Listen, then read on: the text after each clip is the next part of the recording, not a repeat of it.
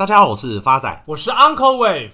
Uncle，你知道吗？台股从去年跌到现在，发仔身边有很多长辈对于股市的下跌基本上都已经无感了。这就让发仔想到以前的循利宁的广告，一个小女孩骑着三轮车压到阿嬷的脚，结果阿嬷没感觉，还在睡觉。小女孩以为阿嬷往生了，哭着问阿嬷：“阿嬷，裂卡奶波尴尬？”后来才知道是血液循环不好，导致末梢神经没有知觉。而现在发仔身边有在投资的长辈，心情也是一模一样。阿嬷，台股一直跌，你奈波尴尬？因为阿嬷都买在万八，跑也跑不掉啊。这不禁让 Uncle 想到股市的至理名言。别人恐惧时，我一定要贪婪。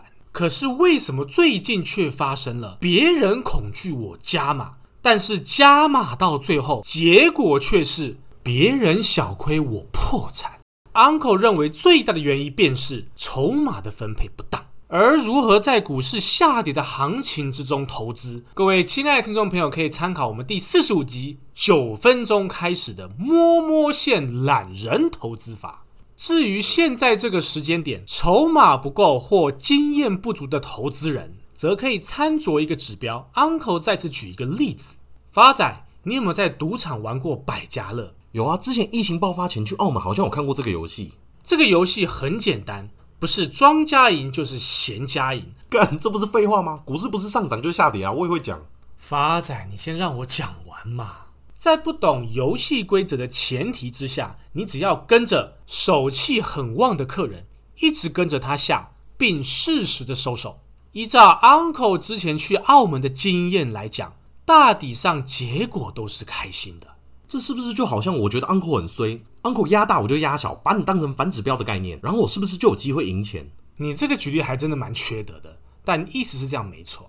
而目前在股市当中连胜的玩家正是国安基金。发仔来帮大家科普一下什么是国安基金。国安基金的全名是国家金融安定基金，是在两千年成立的。而成立的目的是为了因应国内外重大事件，以维持资本市场以及金融市场的稳定，确保国家安定之基金。简单点讲，就是金融市场有什么危机，它就一定会出现。在上周七月十二号晚上七点左右。考量到今年上半年台股总共跌幅三千四百点，上市股票市值蒸发达新台币十兆元以上，是历年来同期最差。国安基金临时会授权进场，这是历史上第八次的护盘。在过去七次国安基金的进场都有它特别的理由。国安基金第一次进场是在两千年的三月十六号，那时候是台湾历史上第一次政权交替，而在当时，中国总理朱镕基对台发表恫吓的言论，加权指数波段跌幅高达两成以上。国安基金首次宣布进场护盘，投入金额五百四十二亿台币，但最后的结果却是亏损出场。这次的结果可以说是出师不利，但在此之后，国安基金就再也没有输过了。国安基金第二次进场时间点是在两千年的十月三号，当时的背景是网络泡沫爆发，以色列以及巴基斯坦冲突加剧，加权指数波段跌幅高达四十三个 percent。国安基金第二度进场护盘，投入金额高达一千两百二十七亿台币。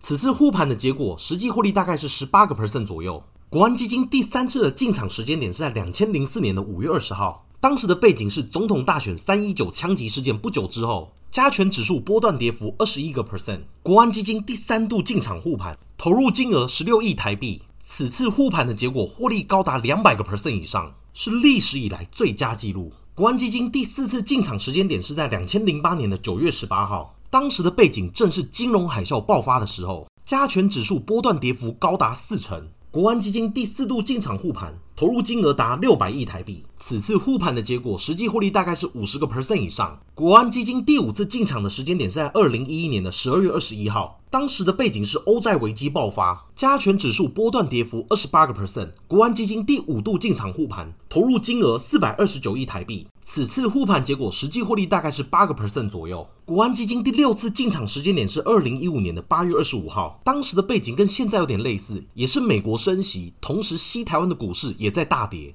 加权指数波段跌幅二十八个 percent，国安基金第六度进场护盘，投入金额一百八十七亿台币。此次护盘的结果，实际获利大概是六个 percent。再来，国安基金第七次进场时间点，正好就是二零二零年三月十九号，COVID-19 爆发的时间点，加权指数波段跌幅高达三成。国安基金第七度进场护盘，投入金额七点五亿台币。此次护盘的结果，实际获利大概是三十四个 percent 左右。讲到这里，大家就可以知道为什么 Uncle 把国安基金当成那么重要的指标，因为人家现在可是六连胜啊！再加上国安基金的进场虽然不是最低点，但也都是官方认证的相对低点，这时候进场承担的风险也相对较小。至于国安基金选的是什么标的，根据 Uncle 过去的经验，完全都是零零五零的成分股。而零零五零精选的成分股，正是台湾前五十大市值的企业公司。所以讲那么久，Uncle 该不会叫我买零零五零吧？发仔，代志绝对不是讲人想遐简单啦。今天 Uncle 要跟各位亲爱听众朋友分享的标的，正是零零五零的前几大持股之一。玉山金融控股股份有限公司，台股代号二八八四，公司于二零零二年一月二十八号由玉山银行、玉山票券及玉山证券以股份转换的方式成立，其中以玉山银行为获利主体，总部设于台湾台北市，子公司有玉山银行、玉山证券及玉山创投。营业项目跟产品结构分别是银行占八十五个 percent，证券占八个 percent，以及创投业务占七个 percent。Uncle 看好的因素有二：第一个基本面，玉山金是国内少见高阶团队全由经理人领导，稳扎稳打下，过去十年总资产以年复合成长率逾十个 percent 快速成长，去年底达到新台币三兆两千三百零九亿元。玉山金控持续深耕海外布局，其中外币存款净增量连续四年逾一千亿元，资产品质长期良好，净手续费收入去年成长七点五三个 percent，并连续十三年创历史新高。玉山金控长期拥抱 ESG，超过国际永续趋势步调，已经连续八年入选道琼永续指数成分股，名列台湾金融业第一。央行三月升息一码，效应将逐步反映在利息收入增加。玉山金控今年五月税后存益为今年单月最高，伴随央行六月又升息半码，预计将开始反映在下半年利息的收入。玉山金积极实践二零五零年净零碳排的承诺，为亚洲首家银行承诺于二零三五年全面撤资煤炭相关产业。玉山金自二零一九年起即不再提供燃煤电厂专案的融资，为台湾第一家、亚洲第二家完成 SBT 科学基础减量目目标审查的金融业，玉山与顾客携手共同落实减碳，建立永续转型平台，为企业提供 ESG 顾问咨询服务，首创碳排计算机。辅导企业订定减碳目标，率先导入内部授信碳定价，分析授信部位所隐含碳成本，将顾客碳排纳入授信考量。玉山金去年二零二一年税后纯益为两百零五点七亿元，年成长十四点一个 percent，获利创下历年新高。董事长黄南洲表示，玉山金第一个十年定位在建立制度、培育人才，二零零二年开始第二个十年成立金控，也以并购与策略联盟开启的扩大版版图的历程，历经了并购高雄汽银、竹南信合社、嘉义四信、柬埔寨 UCB 商业银行，并与英国宝诚人寿、新加坡淡马锡、跟 Stanley 都进行了策略联盟。二零二零年开始，第三个十年最重要就是深耕台湾，布局亚洲科技领航。目前在九个国家地区共有二十八个营业据点，成立科技联队，都在第三个十年的成绩。黄南州也指出，玉山金花了十八年，在二零一零年达到第一个兆元资产，在二零一七年用了七年达到第二个一兆元，第三个一兆元仅花了三年半就达成，资产规模快速成长。过去十年总资产以复合年成长率十个 percent 快速成长，截至去年底，玉山金总资产已高达三点二三兆元。黄南州也表示，要达总资产规模翻。翻倍的目标，玉山将聚焦壮大海内外经营、金融科技领航，强化三道防线、三大策略主轴以及 ESG 永续发展。公司也定出五大指标，包括一总资产规模可以翻倍到六兆。二，目前 ROE 平均都在十一个 percent，希望 ROE 可以持续精进，平均值目标要达十二个 percent。第三个 Cost Income Ratio 达五十到五十二个 percent。第四个海外获利贡献拉高到三十个 percent 以上。第五个手续费收入长期希望达到四十个 percent 以上，才符合亚洲银行的指标。手续费收入要占四十个 percent 以上，他们银行的存户受得了吗？发仔，君子爱财，取之有道嘛。